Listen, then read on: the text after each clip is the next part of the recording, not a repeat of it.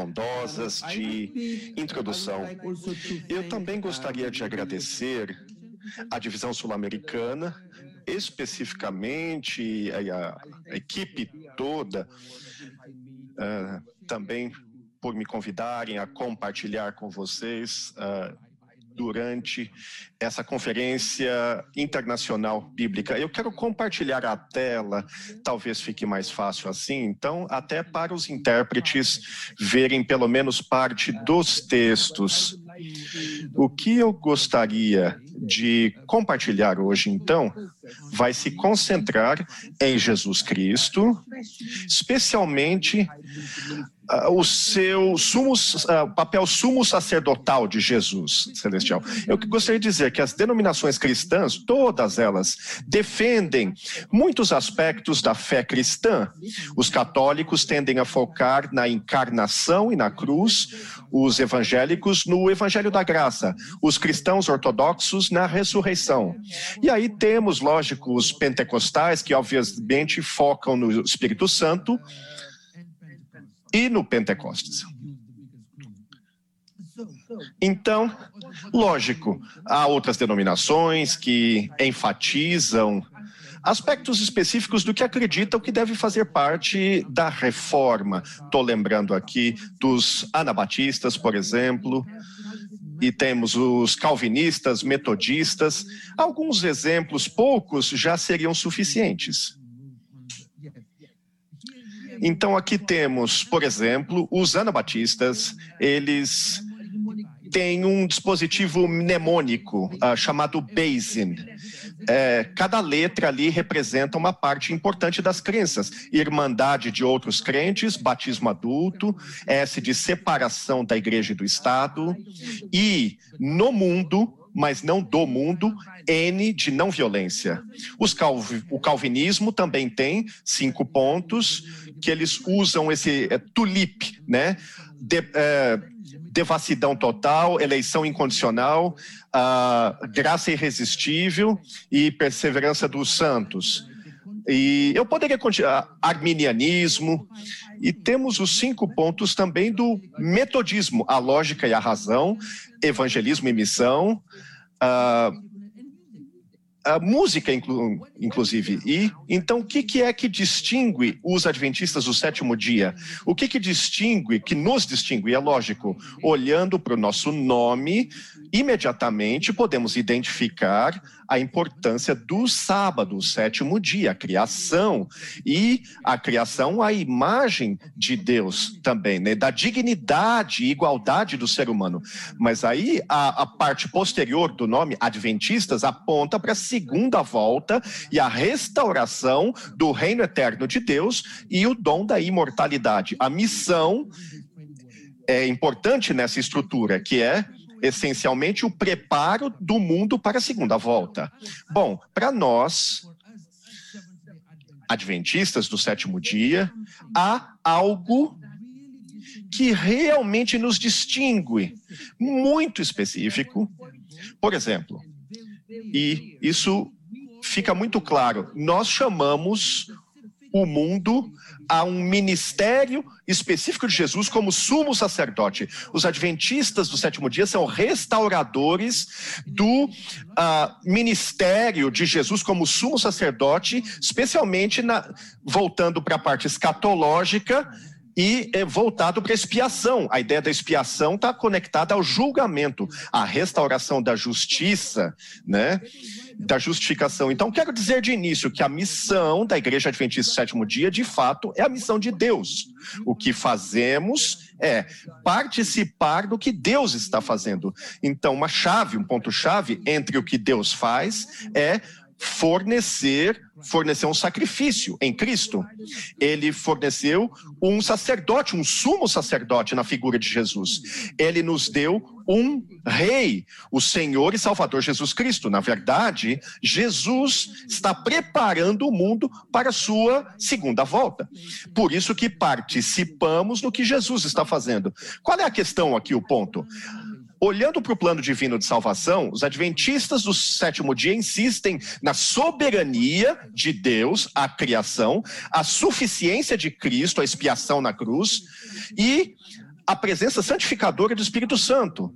E, uh, por exemplo, temos aí uh, o tempo do fim, o derramamento e o as atividades de selamento do Espírito Santo. Então, aqui está a minha tese básica que eu quero desenvolver e compartilhar com vocês nesta manhã.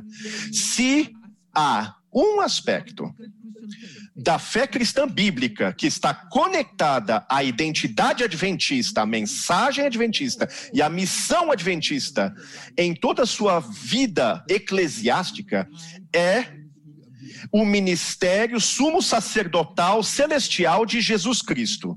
Então, é a, encarnação, os ensinos, morte, ressurreição, ascensão, os dons do Espírito Santo, Pentecostes, os adventistas do sétimo dia compartilham com o mundo o ministério intransmitível sumo sacerdotal de Jesus Cristo. O livro de Daniel, no capítulo 8, já havia profetizado sobre o sumo sacerdote, né, cujo ministério sumo sacerdotal Tamid foi usurpado, ou seja, roubado, substituído, trocado. De fato, a restauração do santuário, do Nitzdak, do santuário, inclui a restauração do ministério sumo sacerdotal de nosso Senhor e Salvador Jesus Cristo. Então, o livro de Hebreus, é lógico, de forma muito ampla, ele elabora e fala sobre o ministério sumo sacerdotal celestial de Jesus, insistindo na primazia e supremazia do sacerdócio de Jesus Cristo, de acordo com a ordem de Melquisedeque. Na verdade,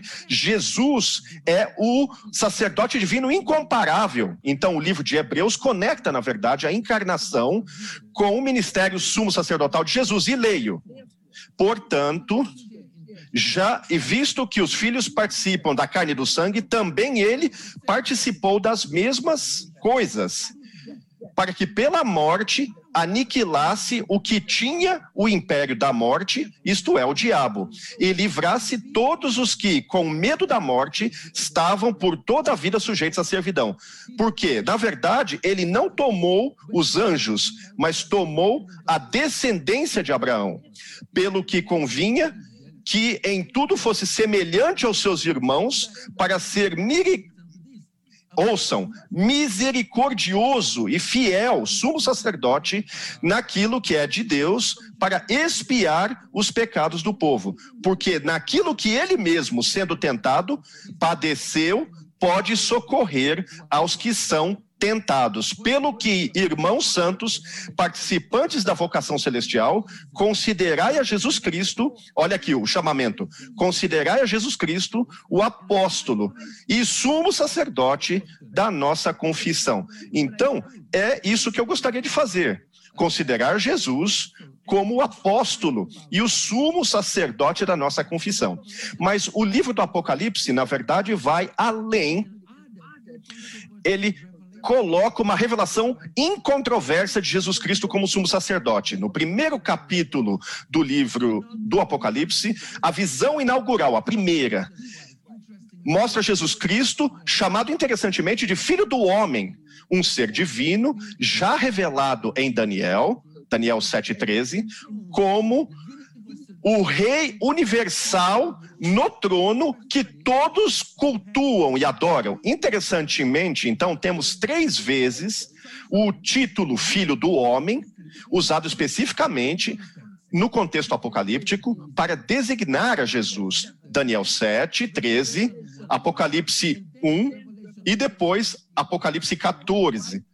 Logo depois das três mensagens angélicas. Então, o livro do Apocalipse apresenta Jesus Cristo, sumo sacerdote, com a dignidade divina, caminhando entre as igrejas, Efésios, Mirna, Pérgamo, Tiatira, Sardes, Filadélfia e Laodiceia.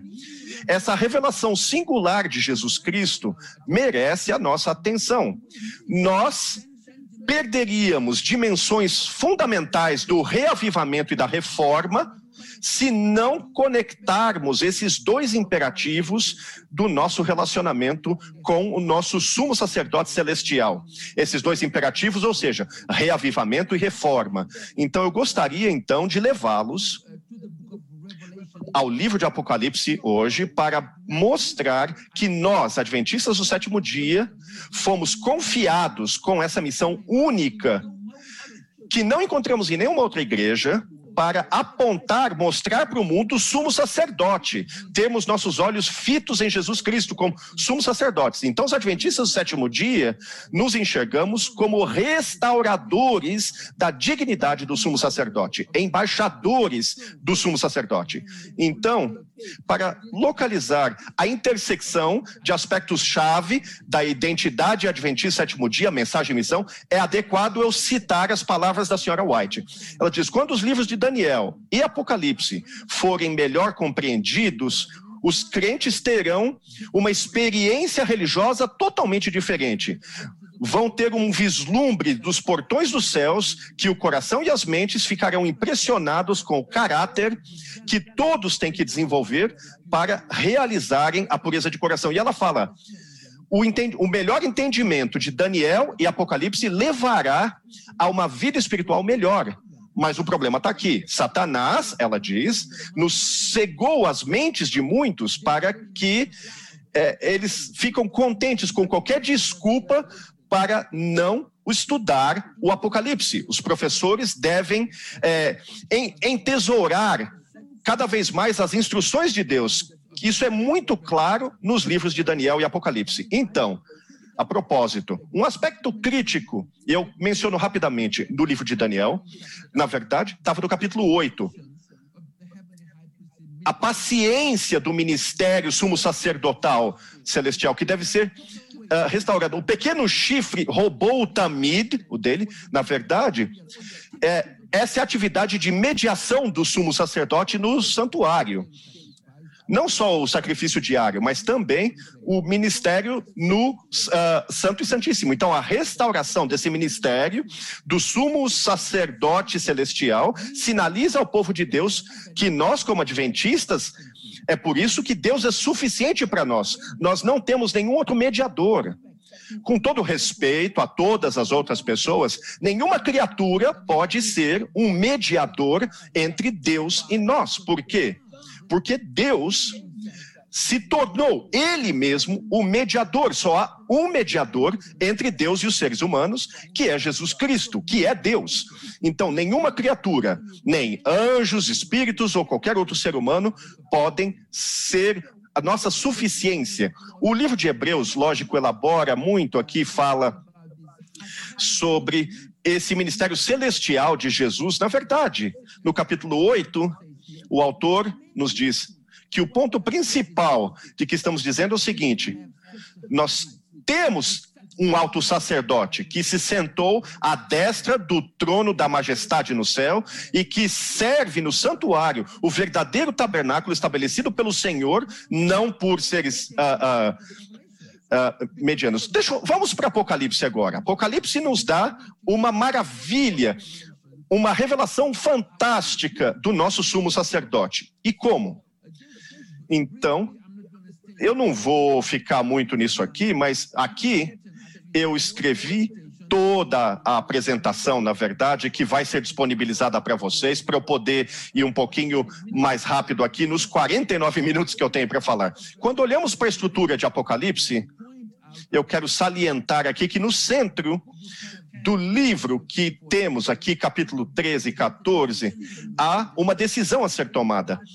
É sobre culto, ou você cultua a besta ou a, a, ao cordeiro. Seguindo, então, no, temos sete cartas, sete selos, sete trombetas é, é, e, e, sete vasos. Então, cada série de sete começa com uh, um selo do santuário. E fantasticamente, as cartas às sete igrejas começam com Jesus caminhando entre as sete luminárias, então, linguagem do santuário. E então, ali ele se revela como sumo sacerdote. Mas, um, seguindo, se alguém me perguntasse qual é Ganup, o, o, propósito do livro de Apocalipse seria simples responder. Quando eu olho para o livro de Apocalipse, temos uma, uma coisa central, que é o anúncio da segunda vinda. O livro de Apocalipse é o preparo da igreja e do mundo para a segunda volta. Então, por isso que é muito importante para nós, adventistas do sétimo dia, na verdade, os primeiros três capítulos várias vezes mencionam dois tipos de voltas. Capítulo 6, a segunda volta. Depois, capítulo 11, o estabelecimento do reino de Deus, a segunda volta. E se olharmos capítulo 14, logo depois das três mensagens angélicas, tem também a segunda volta. Repito, o filho do homem, esse título aplicado a Jesus, a volta para a colheita. E capítulo 16, a profecia, a promessa da segunda volta. Capítulo 19, mesmo. E finalmente, a última promessa de Apocalipse é sobre a segunda volta. Eu volto e volto rápido. E finalmente, a última oração do livro é fala sobre a segunda volta. Venha, Senhor Jesus. Vem, Senhor Jesus. Que foi traduzido por Maranata. Vem, Senhor Jesus. Então, vamos imediatamente lembrarmos que o livro de Apocalipse é uma revelação de Jesus Cristo. Então, Cristo é o centro desse livro. Na verdade, poderíamos subdividir o livro uh, no prólogo, o começo é sobre a comunicação de Cristo, revelando né, a sua pessoa, quem ele é, e, e o que, que ele está prestes a fazer em relação à segunda vinda. E aí, está no prólogo. Depois temos a segunda sessão, Cristo na igreja, as cartas às sete igrejas, Cristo no cosmos, iniciando o capítulo 4, Cristo na conquista, capítulo 17, e Cristo na consumação. E, finalmente, o epílogo, a última parte que eu mencionei, Cristo prometendo que ele retornará.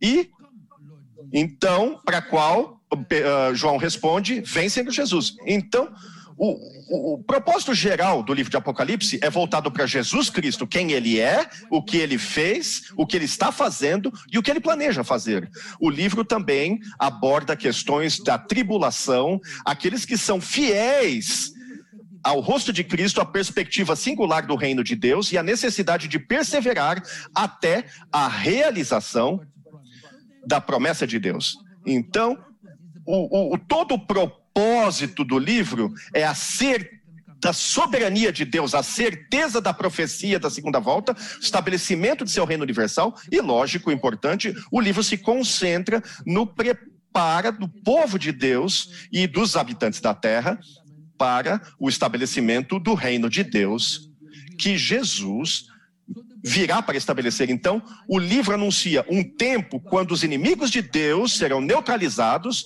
impossibilitados de causar dano ou destruição. No livro também há um anúncio: paz, segurança e justiça finalmente prevalecerão. A irmandade com Deus será uma realidade, realmente. Então, esse livro traz o palco, mas em função do tempo, me permitam aqui se estudarmos um livro com cuidado, atenção, precisamos identificar quais são os problemas que levantaram a questão da escrita desse livro, que eh, eu notei aqui que vários aqui. O, o livro, na verdade, uma das questões era a falta de visão de quem Cristo é. O, o que, que ele está fazendo, o que, que ele pro, pro, uh, pretende fazer. E foi a visão inaugural havia um problema na igreja, o abandono do amor. Sem amor, todos os dons e, e, e que também garantir a, a congregação com Cristo, a mensagem para Éfeso. E a tentação de ceder à pressão. Os cristãos estavam passando tempos difíceis, perseguidos, malditos, imprisionados por causa da a, a fidelidade a Deus, a carta a Esmirna. E no livro também outro problema. Então, o pessoal estava cedendo, a comunidade cristã estava cedendo. Ensinamentos não ortodoxos estavam sendo abraçados, imoralidade era urgente refocar os seguidores de Cristo ao verdadeiro chamamento. Encontram-se nas cartas a Pérgamo e Tiatira. Depois, a falta de verdadeira espiritualidade. Os cristãos eram chamados a um reavivamento para ir além dos meros rituais ou da letra da Escritura. Sardes é, salientou esse problema. Também havia uma sensação de impotência que estava atrapalhando a prioridade e a urgência da missão. Carta a Filadélfia, lógico, autossuficiência, arrogância, autoengano. Aqui na igreja, estavam praguejando a comunidade de Laodiceia. E, lógico, um problema chave, a negligência do culto. É, com Cristo. É por isso que Cristo ah, está batendo a porta e se ele abrir, ele entra. Então, seguimos. Depois, no texto que eu vou mandar para vocês, vocês vão ver, eu identifiquei aqui basicamente os problemas que eu mencionei ali, todas as questões que o livro de Apocalipse, na verdade, é, salienta. Então, posso até classificá-los de forma diferente. Havia problemas externos. As comunidades estavam encarando quais eram os problemas: perseguição, calúnia, tribulação, martírio e sedução. E internamente havia problemas também dentro da igreja, abandono do amor, falta de vida espiritual, questões morais, toleração de imoralidade, sincretismo, falsos ensinamentos, autossuficiência e indiferença. Então agora eu vou focar no sumo sacerdote. Que temos a primeira visão do livro de Apocalipse, João nos diz o seguinte: Eu, João, irmão e companheiro no sofrimento e no reino e, e, resistência paciente que são nossas em Jesus, estava na ilha de Pátimos por causa da palavra de Deus e testemunho de Jesus. No dia do Senhor estava em espírito e ouvi atrás de mim uma alta voz como um, uma trombeta dizendo: escreva no pergaminho o que você vê e mande para sete igrejas. E aí ele, eu me voltei para ver a voz